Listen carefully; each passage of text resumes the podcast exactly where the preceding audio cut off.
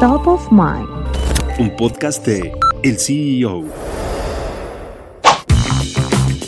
Julio de 2022, Andrés Manuel López Obrador ofreció la famosa cena con tamales de chipilina a empresarios, principalmente de Sinaloa, con el objetivo de invitarlos a comprar boletos para una rifa con la que se recaudaron fondos para la presa Santa María de Sinaloa, que se inauguró este 18 de diciembre de 2023. La cena, que se realizó en Palacio Nacional, constó de café, chocolate, pan y tamales de chipilín para amenizar. Los premios de la rifa fueron lotes en Playa Espíritu, Sinaloa, y cada boleto para participar tuvo un costo de 500 pesos. La cantidad recaudada por los boletos fue destinada para concluir la presa Santa María. Según AMLO, la presa tenía un avance del 25% cuando inició su sexenio y la inversión final fue de cerca de 10 mil millones de pesos. A pesar de que la presa ya fue inaugurada, aún faltan las turbinas para generar energía eléctrica. López Obrador espera que antes de que se termine su sexenio, se culmine su instalación.